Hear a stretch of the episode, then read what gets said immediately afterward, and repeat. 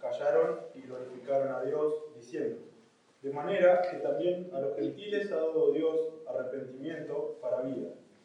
Ahora bien, los que habían sido esparcidos a causa de la persecución que hubo con motivo de Esteban, pasaron hasta Fenicia, Chipre y Antioquía, no hablando a nadie la palabra, sino solo a los judíos.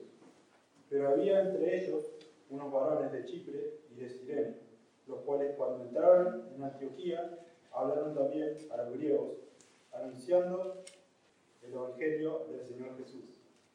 Y la mano del Señor estaba con ellos, y gran número creyó y se convirtió al Señor. Llegó la noticia de estas cosas a oídos de la iglesia que estaba en Jerusalén y enviaron a Bernabé que fuese hasta Antioquía. Este, cuando llegó y vio la gracia de Dios, se regocijó y exhortó a todos a que con propósito de corazón permaneciesen fieles al Señor, porque era varón bueno y lleno del Espíritu Santo y de fe, y una gran multitud fue agregada al Señor.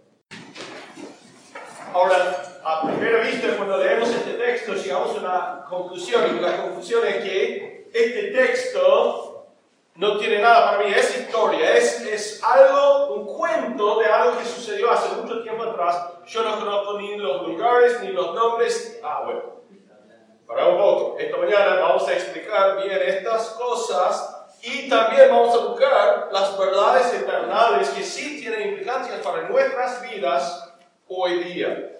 Eso es la parte más importante cuando nosotros estudiamos la Biblia. ¿Cómo vamos a hacer aplicación a nuestra vida algo que fue escrito hace ya casi dos mil años atrás?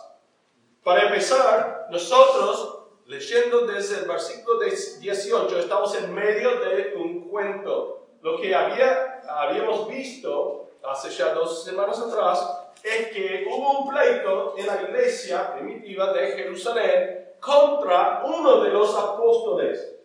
Pedro, habiendo entrado en la casa de un gentil para cenar con ellos y presentar el Evangelio, había roto la ley de los judíos, la ley del Antiguo Testamento que decía que el pueblo judío no pudo realizar semejante actividad.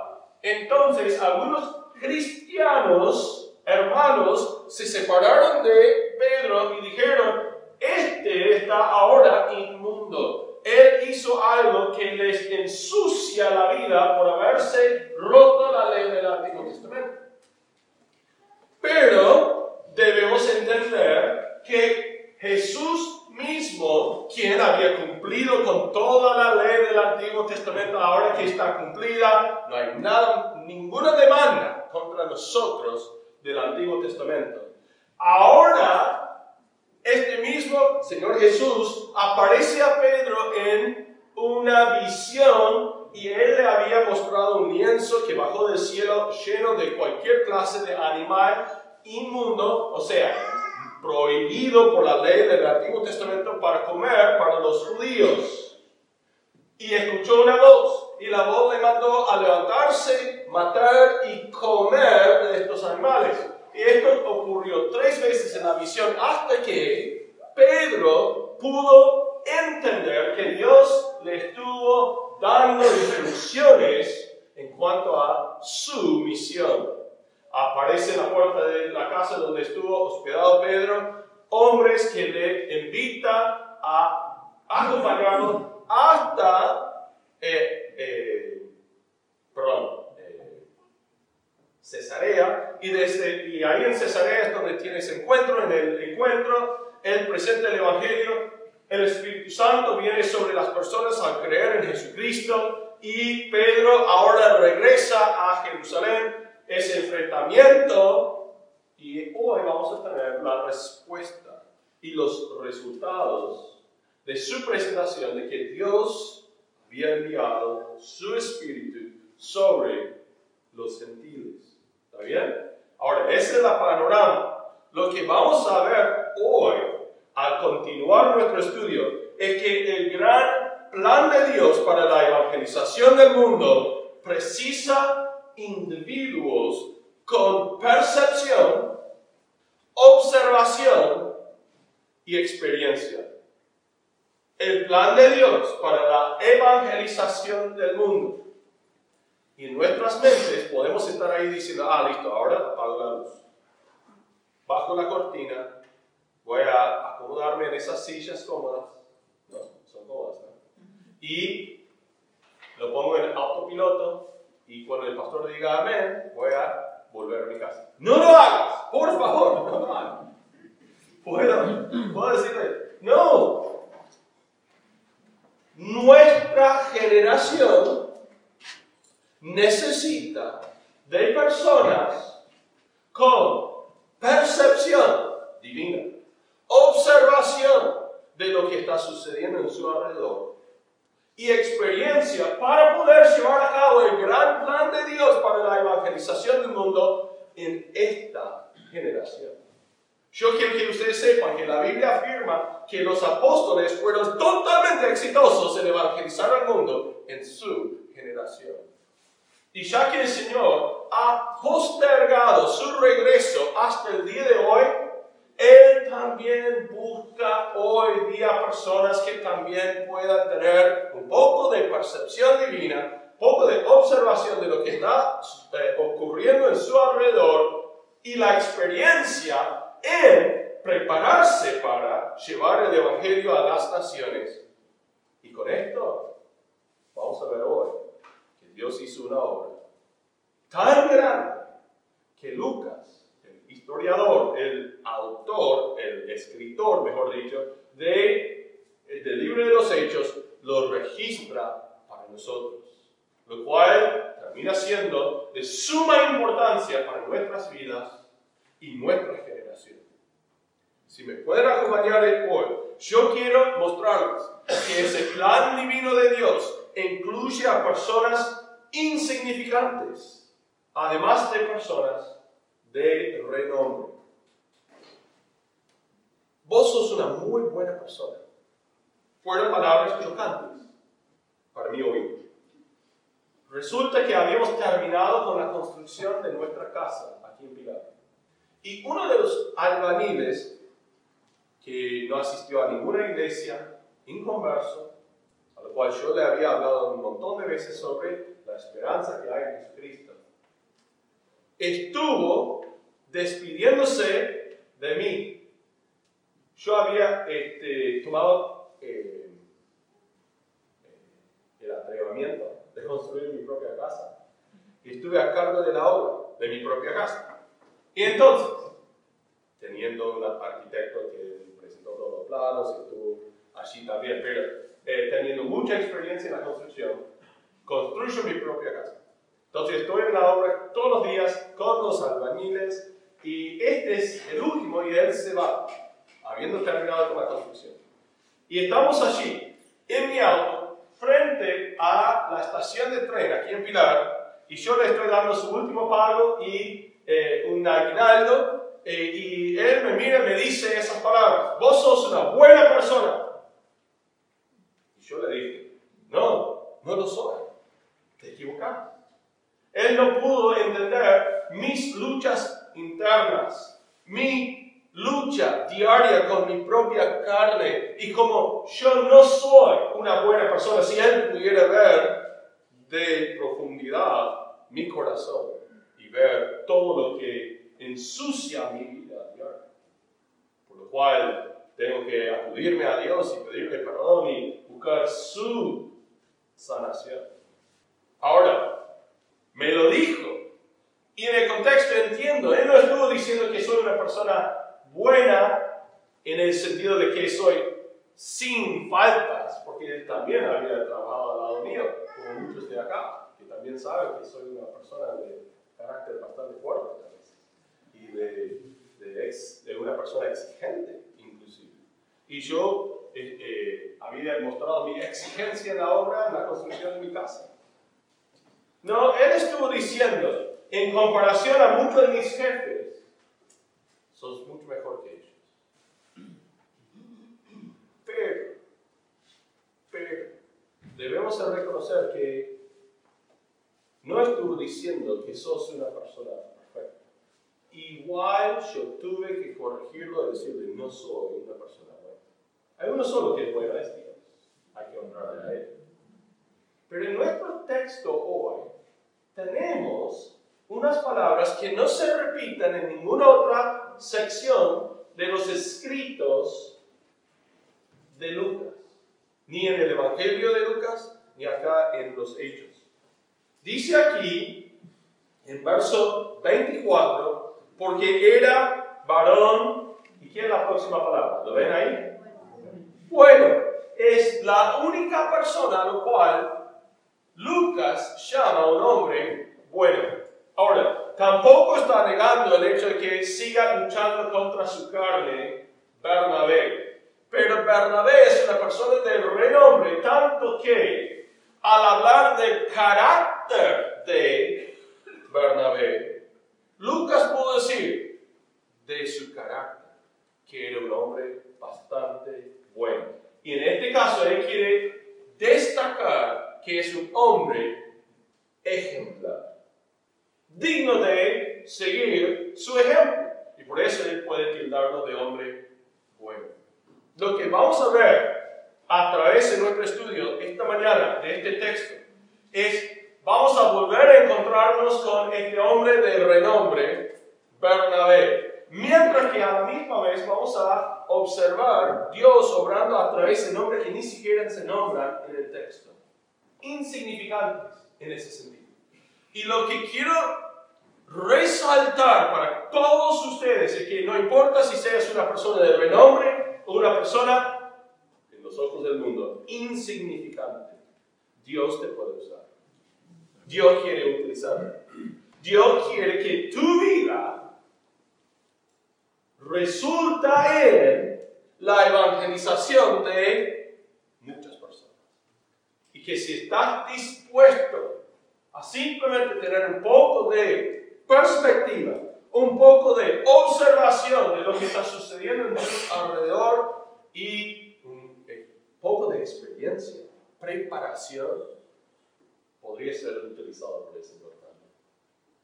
En capítulo 4, verso 36, si me quieren acompañar a Hechos 4:36, modo de introducción, vamos a volver a ver a ese personaje Bernabé, nombrado por primera vez en el texto, en Hechos 4, 36, dice entonces, José, a quien los apóstoles pusieron por sobrenombre Bernabé, que traducido es hijo de qué?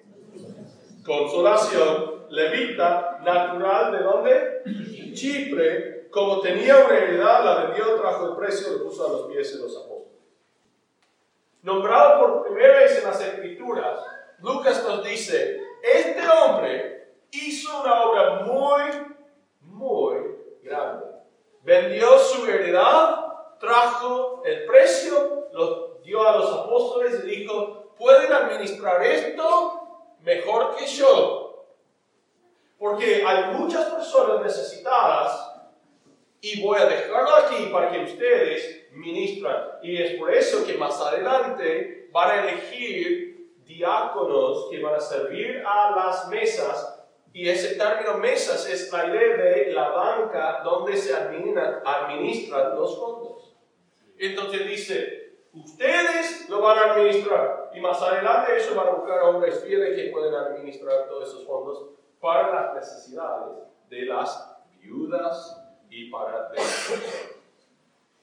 Conociéndolo, no tan solo nos dice que es un hombre que hizo algo que, quedó registrado en las escrituras, sino además dice que los apóstoles le pusieron sobrenombre, que era Bernabé o hijo de consolación. Y habiéndolo visto allí, no tenemos mucho más detalles sobre su vida hasta ahora, capítulo 11, y la Biblia va a hablar de sus eh, sucesos o su éxito como eh, evangelista en la zona de Antioquía. Ahora, vamos a ver que si Dios nos va a utilizar a nosotros en nuestra generación para hacer exactamente la misma obra que sucedió en la primera generación después de Jesucristo, ahí no, nosotros también vamos a tener que identificar a las personas que están siendo guiadas por el Espíritu Santo de Dios de tal manera que ellos pueden utilizar sus experiencias, su observación y su percepción divina de tal manera que pueden encontrar dónde Dios está obrando y acompañarlo en esa gran obra. ¿Para qué? Para que la obra del Señor avanza en nuestra generación. Hermanos, yo quiero que ustedes vean que necesitamos estar fundamentados en la palabra de Dios. Que nuestra experiencia no puede ser cualquier experiencia de la vida, porque si no, nosotros vamos a terminar filtrando lo que observamos y lo que percibimos por experiencias propias que a fin y a cabo pueden llevarnos a deducir incorrectamente cuál sea la voluntad de Dios para nuestras vidas y para las vidas de las personas en nuestro derredor. Tenemos que tener mucho cuidado de que nuestra perspectiva esté guiada por la experiencia en la santa palabra de Dios.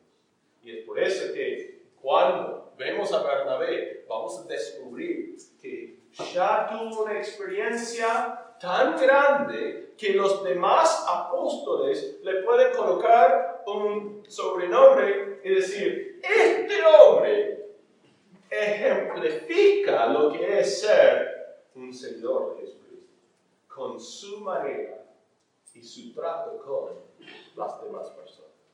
Así que con este panorama, vamos al texto de esta mañana, vamos a descubrir lo que nos está diciendo y cómo tiene esa aplicación a nuestras vidas. Les invito nuevamente al verso 18, donde comenzamos leyendo hace tiempo, y dice entonces, oídas estas cosas, todo lo que Pedro da de explicación y todo el testimonio fiel, dice, callaron y glorificaron a Dios, diciendo de manera que también a los gentiles ha dado Dios arrepentimiento para vida. Nosotros empezamos hoy con los resultados del testimonio fiel que dieron fin a una controversia. La controversia, Pedro entró en la casa de un gentil y comió con ellos. ¿Cómo puede ser? Y ahora Pedro dice, pero yo no entro como un atrevido, yo voy porque Dios mismo me dijo que ellos no son inmundos, sino forman parte de su gran plan. Y es más, si miramos atentamente a las sagradas escrituras, nos dice una y otra vez que el pueblo de Israel va a terminar siendo de bendición para todo el mundo. ¿Cómo podemos ser una bendición para el mundo si estamos aislados del mundo? Y al dar las explicaciones y después terminar diciendo que Dios había entregado su espíritu sobre ellos.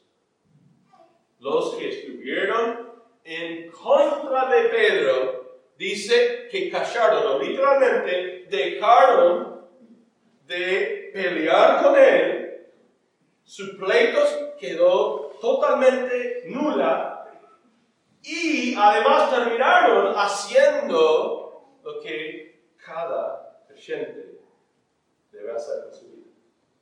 Miren nuevamente la solución. Olvídate de estas cosas. Cachar. ¿Y qué dice? ¿Sabes que la única razón por la cual vos existís en este mundo es para glorificar no, no, no. Tengo familia, tengo que proveer para mi familia. El que no provee para su familia no debe de comer, dice el texto de la Biblia. Pero eso no es tu propósito. Esa es una de las funciones de tu vida. Sí, no, pero eh, una de, el propósito de mi vida es encontrar felicidad. ¿En serio? ¿Y cómo te resulta hasta ahora? ¿Estás feliz?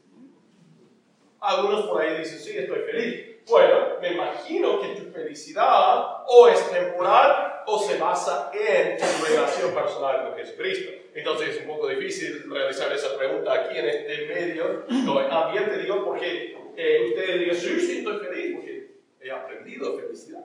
en medio de mis circunstancias. Bien.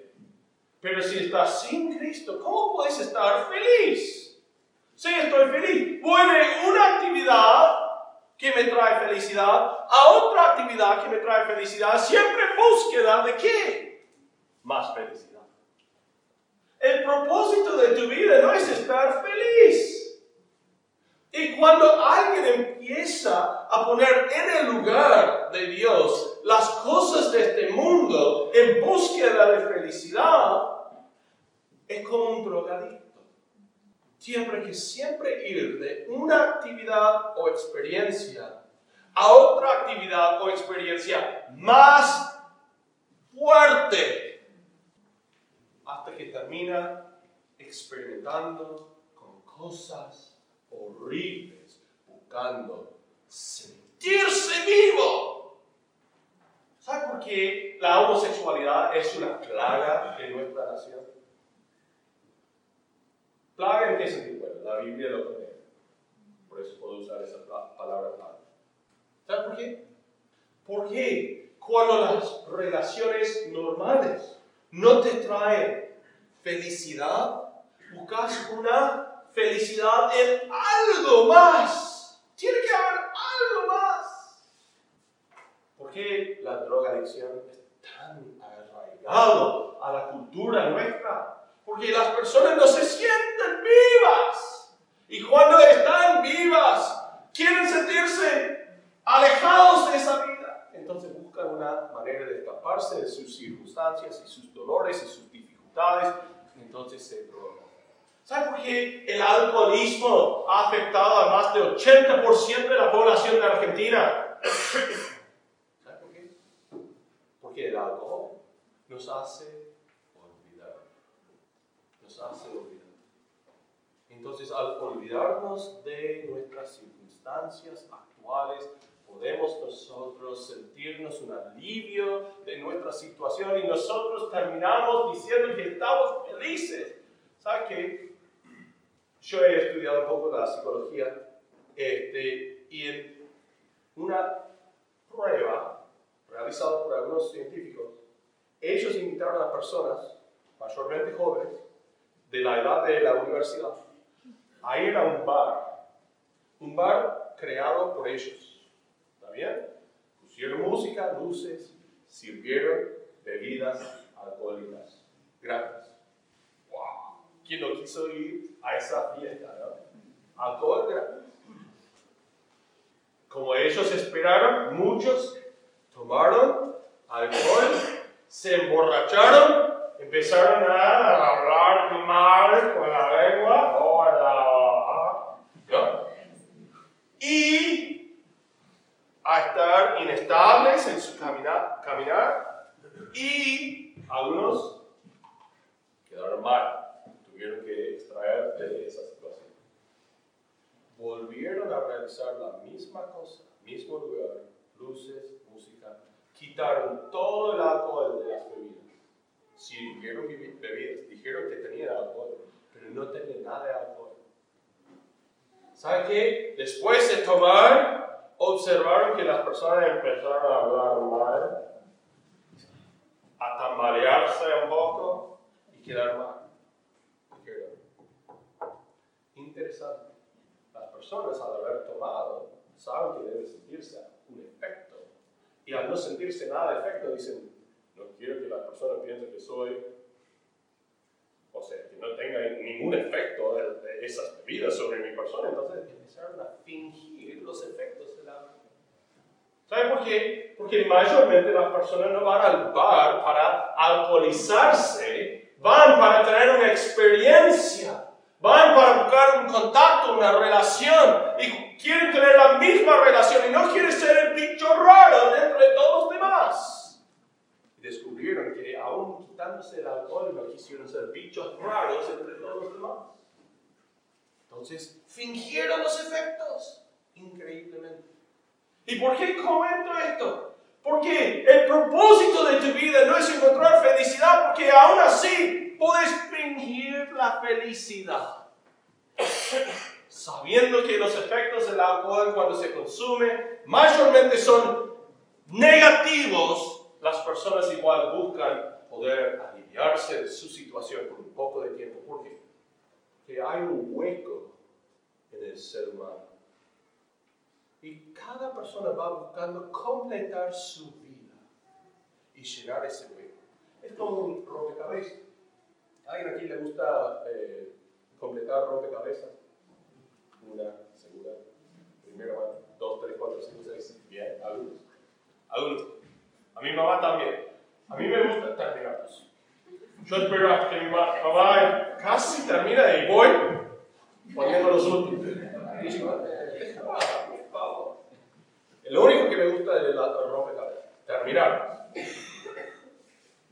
¿Te ha resultado alguna vez que te falta una?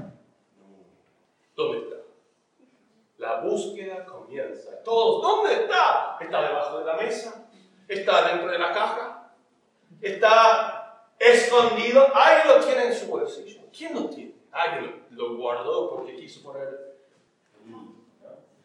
Y hasta descubrir que no.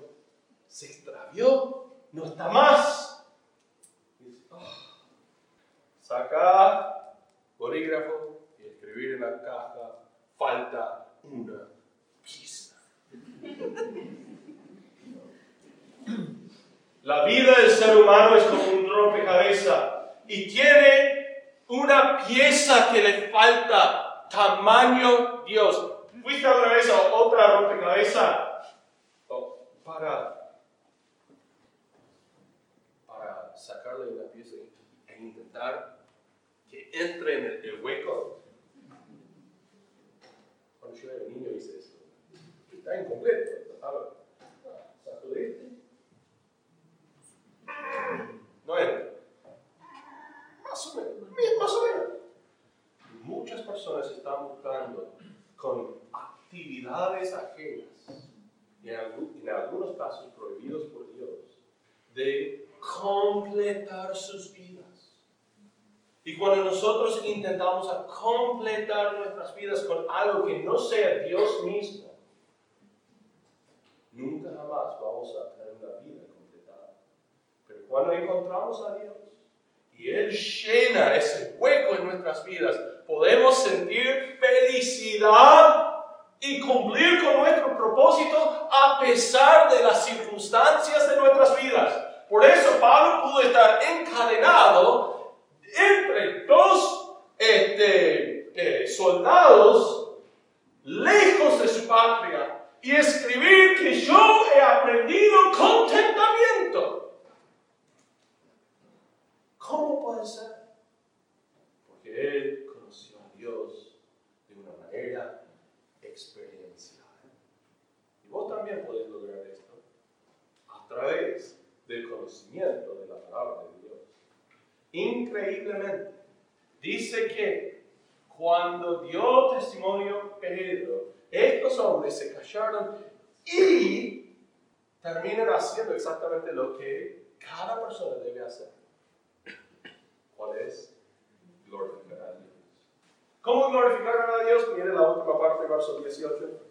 De manera, diciendo, de manera que también a los gentiles ha dado Dios arrepentimiento para vida. ¿Sabe por qué terminamos aquí la otra semana y no leímos el verso 18? Es porque da pie para el salto a lo que va a suceder en verso 19 en adelante.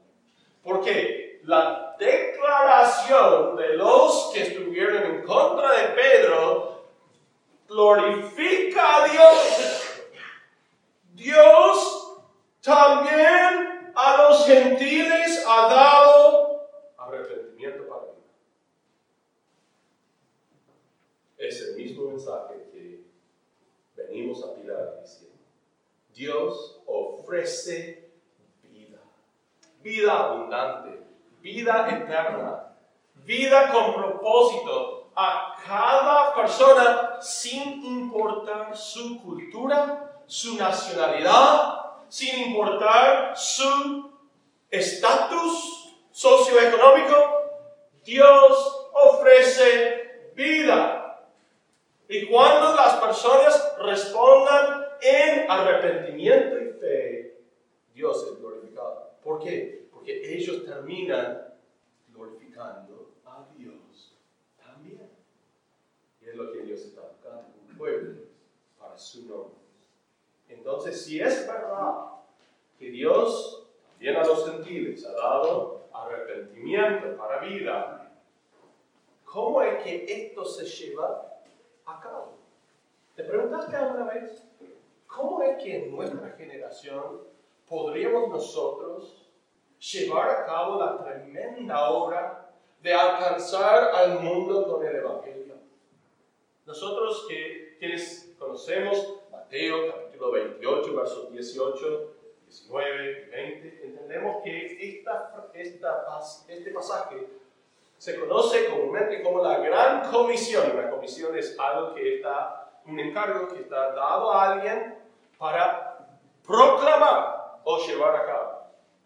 En este caso, la Biblia dice que tenemos la autoridad de Dios para hacer alguna tarea, cual es hacer discípulos por todas las naciones. Un discípulo es un seguidor de un maestro.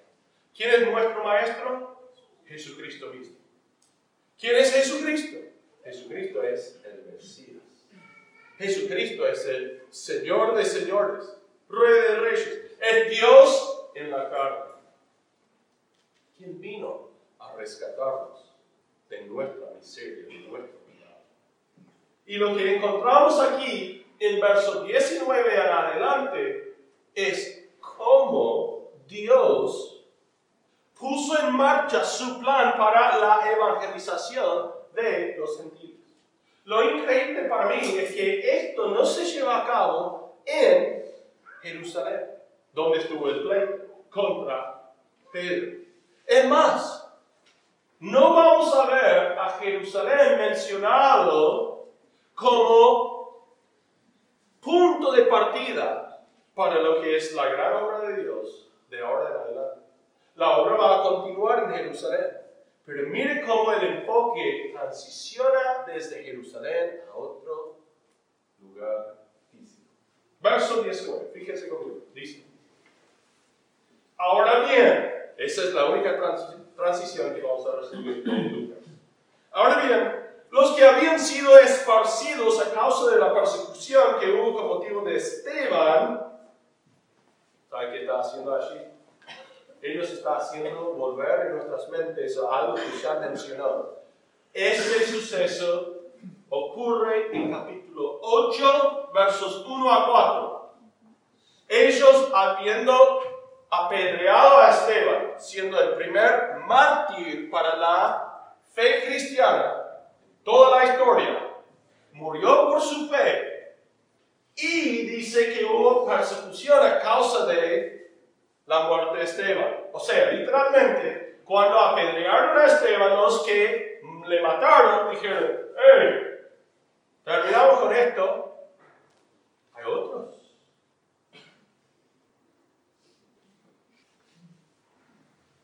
Creo que sí. ¿Los buscamos? Creo que sí. Y fueron en búsqueda de los demás cristianos.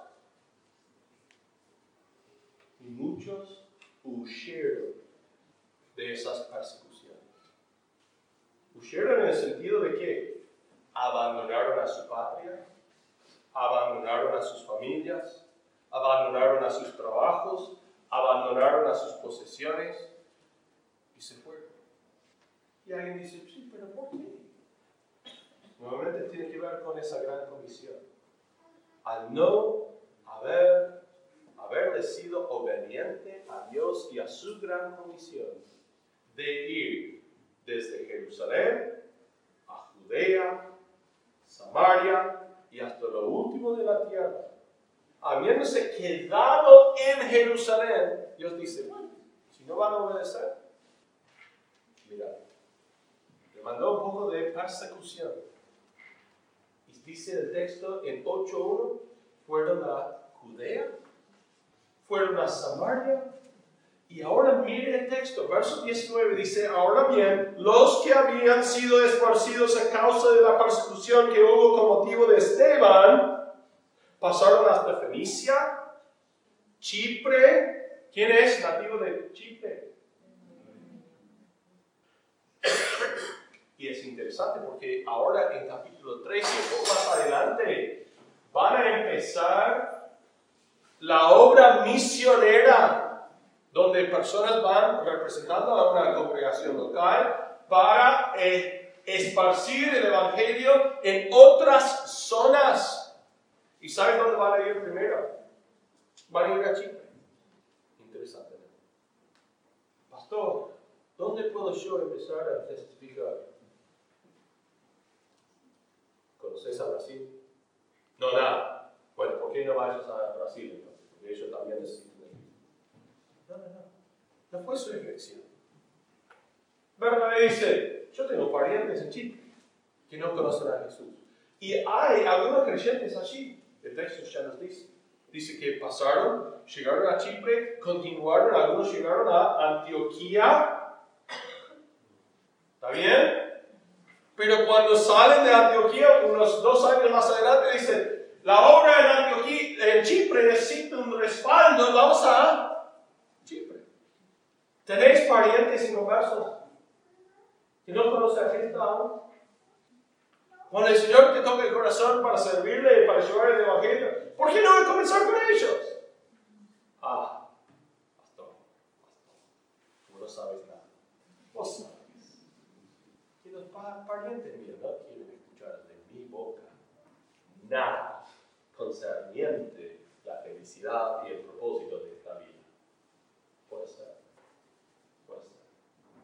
¿sabe que Con un poco de experiencia, una vida cambiada, una vida alineada con los propósitos de Dios, tu vida puede llegar a ser el único ejemplo convincente necesario para que ellos digan, sí, sí, tenés la razón. Y eso lo vamos a ver en la vida de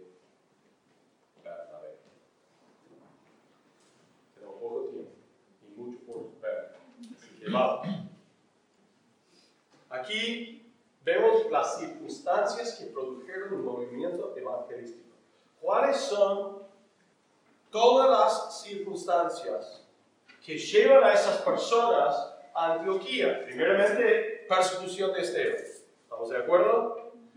Vemos aquí que dice, los que habían sido, llegaron a Chipre, a Antioquía, no hablando a nadie de la palabra, sino solo a los quienes judíos. Hasta ahora no tomaron el atrevimiento para anunciar las buenas nuevas a personas aparte de los mismos judíos. Es decir, somos judíos, vamos a los judíos y le anunciamos que vino el Mesías como la Biblia en el Antiguo Testamento. Él vino, se llama Jesucristo. Bien, pero mire verso 20. Pero había entre ellos unos varones de Chipre y de Sirene. Chipre es una isla en el mar Mediterráneo. Sirene es el norte de África.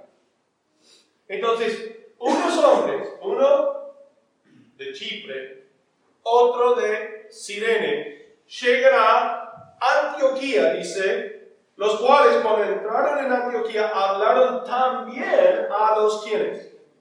Griegos.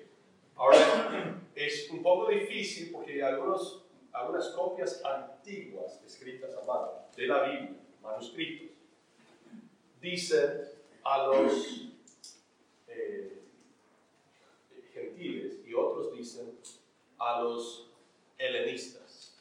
Y helenista quiere decir un que es criado en la cultura griega. Ahora, eso nos causa una confusión, puede causarnos una confusión. Yo lo reconozco que hay una cosa aquí y no podemos decir con certeza que quiere decir gentil o helenista, pero lo que quiere decir es que personas afectadas por la cultura griega. gentil, mezcladas mínimamente, que termina produciendo la salvación de un montón de no judíos. Eso es el comienzo. ¿Cómo es que ellos empezaron a hablar con los no judíos puros? O los gentiles. Puede ser que les llegó noticia concilio en Jerusalén. Puede ser, pero el texto no nos dice. Puede ser que ellos simplemente por el contexto dijeron, mira, vamos a hablar con estos y estos y terminamos con aquellos. Judíos, medio judíos, no judíos. Lo saben. El texto no nos dice. Lo único que nos dice es que el secreto para su éxito fue que abrieron la boca. ¿Sabes por qué muchos de tus parientes, amigos, compañeros, vecinos no creen a Jesucristo? Porque nunca tomaste el tiempo para abrir tu boca para explicarles cómo es Jesucristo.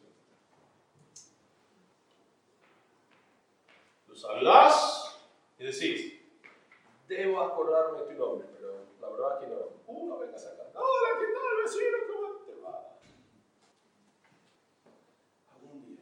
¿Por qué no viene a decir, hola vecino, debo de saber tu nombre, pero no me acuerdo. ¿Cómo estás? ¿Sabes qué? Yo voy a iglesia tal. Te invitaría, pero probablemente no irías. Tengo un estudio sobre la Biblia. Si te interesaría, me encantaría venir aquí o podemos juntarnos en mi casa o podemos tomar un café en algún lado y podríamos estudiar cuál es el propósito de la vida y cómo Dios tiene un mensaje de amor para ti. No. ¡No! No quiero. Listo. Ya está. Cerramos, bajamos la cortina. Levantamos la pared un metro más.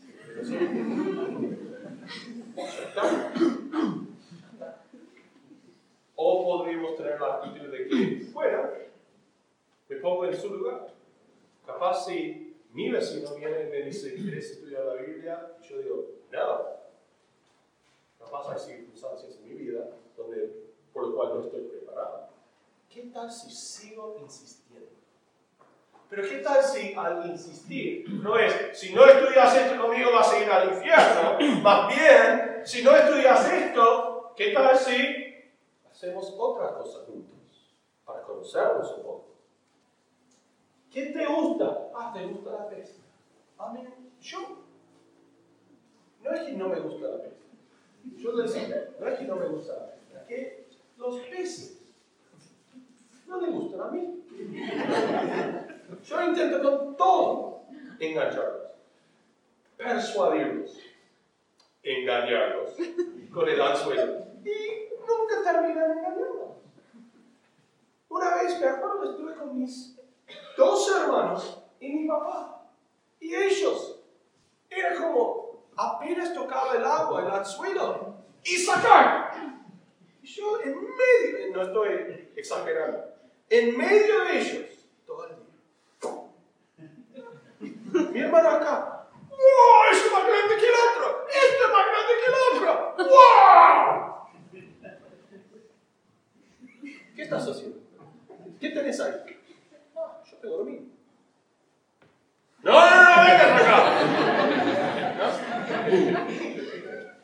Al lado. Mi papá está ahí. ¡Créete otro! ¡Ah, mira esto! Mi otro hermano sacando también. Entonces, en aquel entonces, aprendí una lección muy importante. La pesca no es fácil. No es fácil. Tengo otros intereses. ¿Está bien? Pero, ¿qué tal si mi vecino? A mi vecino le ama. ¿Sabes qué tengo en mi altillo? Una caña de pesca. Por si acaso. Por si acaso. Ahí me invita a pescar. Voy a poder acompañar. Y por lo menos, ahogar.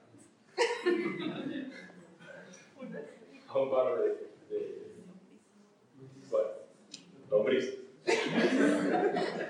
Por lo menos. Hermanos, ¿qué tal si nosotros pudiéramos empezar a tener una perspectiva eternal, divina, y relacionarnos con las personas, buscando intereses en común, siempre con la idea de poder llegar a presentar las esperanzas que tenemos en Jesucristo. Que a fin y a cabo, el propósito de nuestra vida no es estar felices, no es pasarlo bien, no es tan solo proveer para nuestra familia, armar una linda familia, lograr tener todas nuestras cosas, nuestra lista de expectativas cumplidas. Porque te digo, si vos lográs hacer todo lo que tenés en tu lista de expectativas, vas a sentirte tan vacío en aquel día que te sentís solo.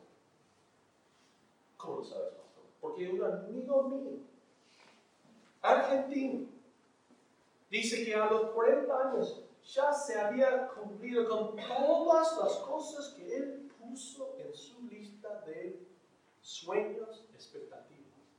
Él dijo, quiero ser un médico, logró ser médico. Quiero ser destacado en la medicina, destacado en la medicina. Quiero tener una familia, tuvo su familia. Quiero tener una linda familia, tiene linda familia. Quiero ganar mucha plata, vive en Olivos. ¿Está bien? Vive en Olivos. Tengo toda la plata que necesito y, de sobra. Y allí, habiendo cumplido con toda su lista, dijo, ¿y ahora qué? ¿Y ahora qué? Por la gracia de Dios, una señora de Chile estuvo sentada al lado de él en un vuelo desde Buenos Aires a Roma, Italia. Y durante 16 horas le habló de Jesucristo. Sin parar.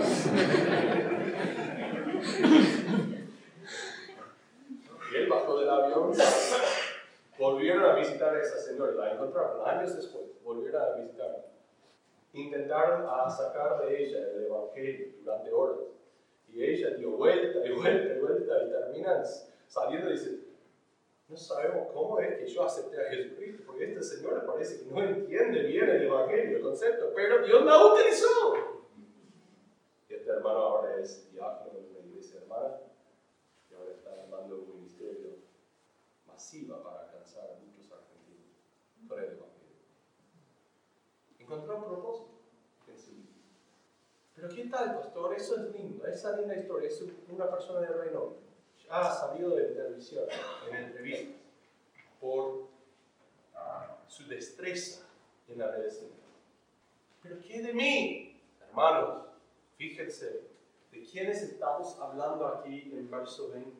Pero había entre ellos unos varones de Chipre y de Sirene, hombres de la cultura equivocada, Chipre, africanos, en Asia Menor. Hombres de la religión equivocada, judíos, de Chipre, en Antioquía, una ciudad romana. A pesar de que tiene todo en contra, mire lo que sucede. Verso 20. Cuando entraron en Antioquía, hablaron también a los griegos, anunciando el Evangelio del Señor Jesucristo. Y, verso 21, la mano del Señor estaba con ellos, y gran número creció y se convirtió así. Voy a utilizar los últimos tres minutos que tengo mañana para explicar esa última frase. Capaz lo tenéis bien. Si es así, pido que ores por los que ¿Está bien? Pero ¿qué es convertirse al Señor? Entendemos la, la idea ¿no? de conversión, de, convertir algo. Si tenéis auto, naftera, y lo querés a gas natural, ¿qué hay que hacer? Hay que convertir.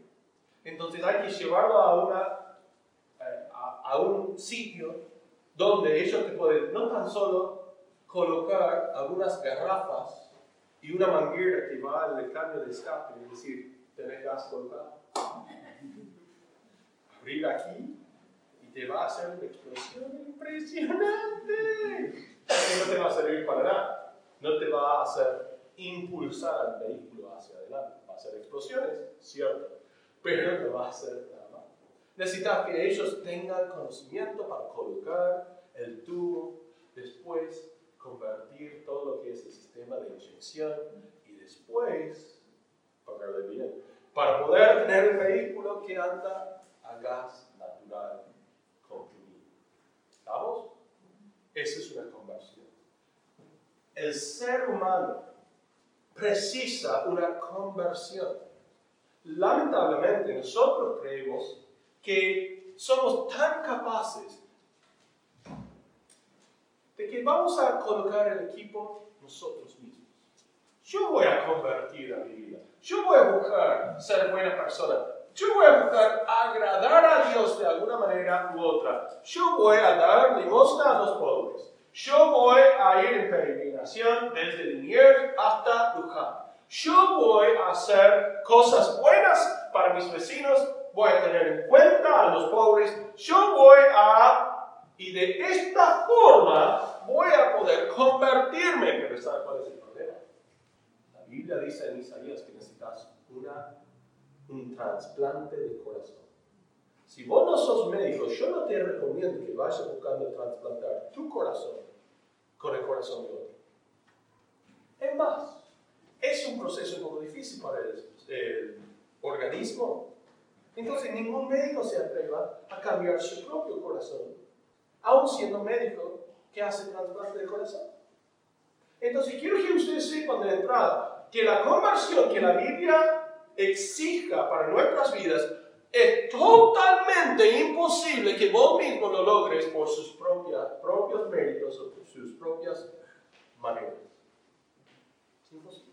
Está fuera de tus límites.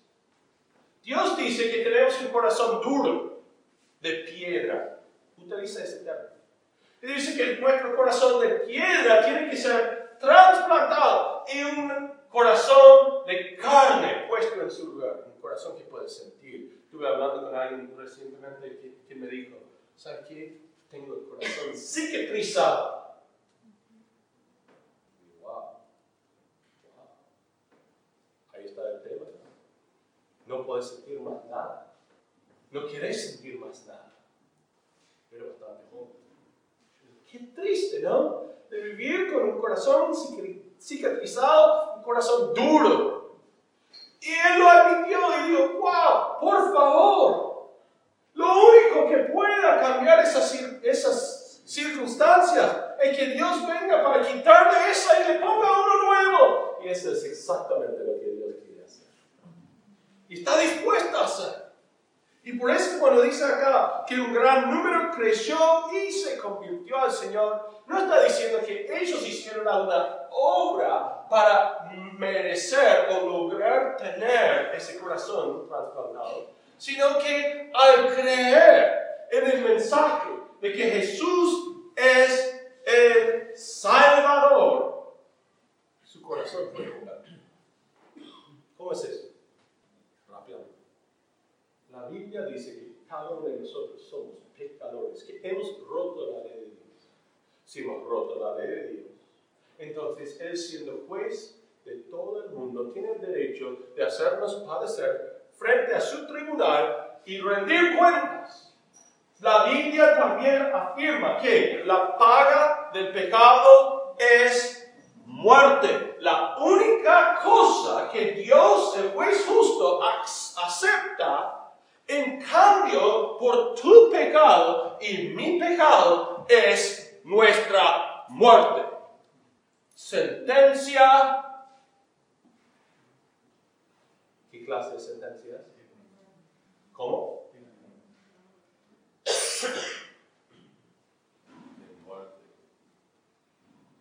Aún así no podemos lograr pagar, porque ¿cuánto de nosotros podemos volver a tomar nuestras vidas después de la muerte? Ninguno. Entonces, es una eh, sentencia perpetua y no hay vuelta atrás. Pero porque Dios es también él envió a su Hijo a vivir una vida perfecta. Así que cuando ese se avecinó a la muerte, no mereció la muerte ni siquiera iba a morir por sus pecados.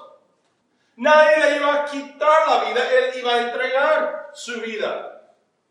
Y así que se entregó su vida, el justo, la Biblia dice, por los injustos para llevarnos a Dios.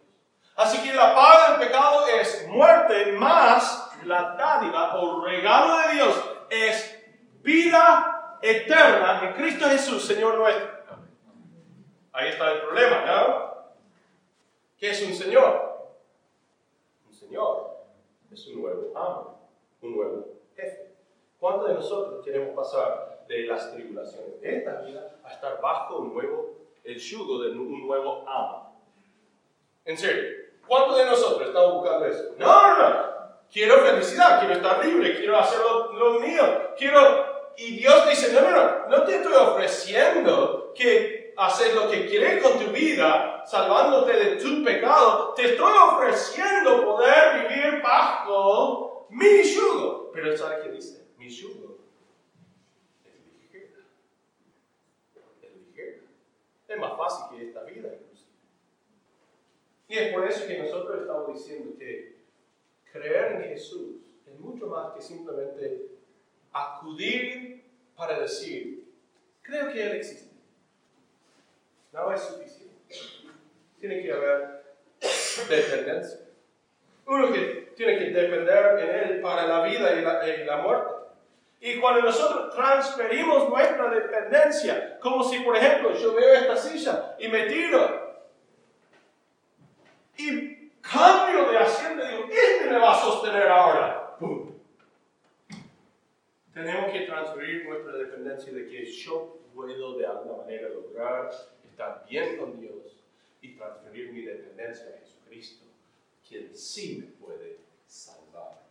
No es tan solo dispuesto a salvarnos, sino Él está dispuesto a venir y acompañarnos, instruyéndonos en cómo seguir de la manera que le agrada de la manera que al fin y al cabo glorifica su santo nombre. Sabe que algunos de ustedes experimentaron ese cambio en su vida e inmediatamente después quisieron glorificar su santo nombre. ¿No es así? Eso es, eso es, eso